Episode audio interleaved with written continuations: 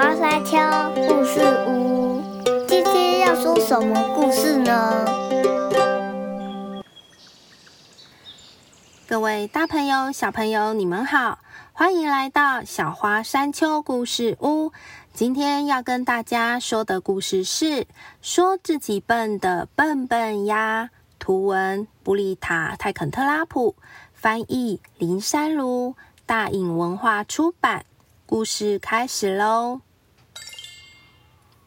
笨笨鸭好笨，又跌倒了。它不是跌倒，就是滑倒、绊倒或摔倒，老是发生这样的事。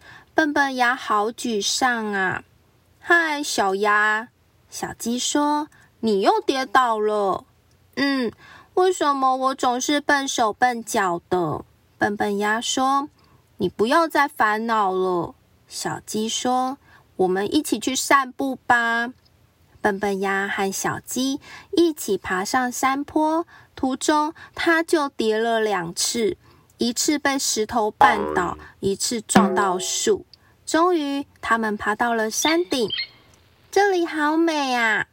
笨笨鸭说。笨笨鸭和小鸡走在泥泞的小路上，突然，笨笨鸭摔进泥巴里，哎呀！笨笨鸭大叫，小鸡忍不住咯咯笑。起来吧，小鸡温柔地说：“我们去池塘洗一洗。”笨笨鸭很担心自己老是跌倒，是不是因为它的脚太大了？它该怎么办呢？笨笨鸭和小鸡摇摇摆摆走着，一句话也没说。哇！小鸡突然大叫一声。你的脚印好大哦，难怪你一直跌倒。到了池塘边，笨笨鸭问小鸡：“我的脚为什么这么大？”我也不知道。小鸡说：“不过你的大脚一定有用处，我们一起来想想。”嗯，小鸡想着：“说不定你跑得非常快，来，来抓我啊！”于是，笨笨鸭追着小鸡跑。笨笨鸭从来不知道自己可以跑得这么快。突然，咚的一声，它又跌倒了。没关系，小鸡安慰它：“我们来想想别的，说不定你在树上站得很稳。”小鸡说：“小鸡教笨笨鸭怎么做，笨笨鸭也学它往上跳。”可是怎么样都学不会，可怜的笨笨鸭又跌倒了。没关系，小鸡安慰它：“我们再想想别的，说不定你跳得很远。”小鸡又说：“小鸡很会跳，一跳就跳到池塘边的大石头上。跟着我这样做，小鸭。”可是笨笨鸭跳不远，还滑了一跤。摔进池塘里。这时，小鸡惊讶的睁大了眼睛，看着笨笨鸭咯咯大叫：“哇，你好厉害！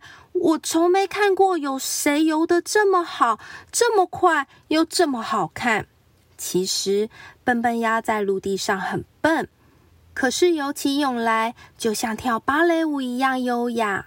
我知道了，小鸡大叫。